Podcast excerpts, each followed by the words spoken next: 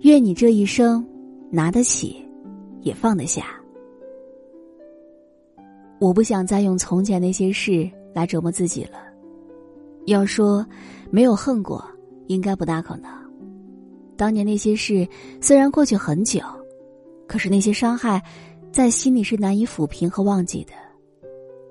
但若是揪着过往的那些恩怨不放，又该如何过好往后的日子呢？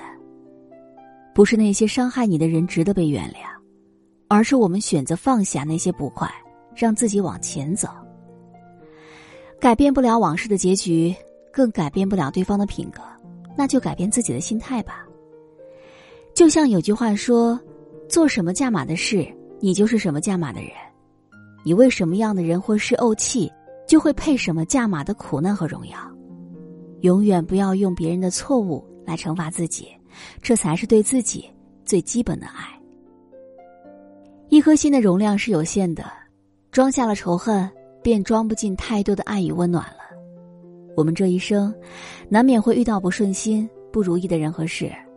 也许有人欺骗过你的感情，有人欺骗过你的钱财，甚至有人算计过、利用过你。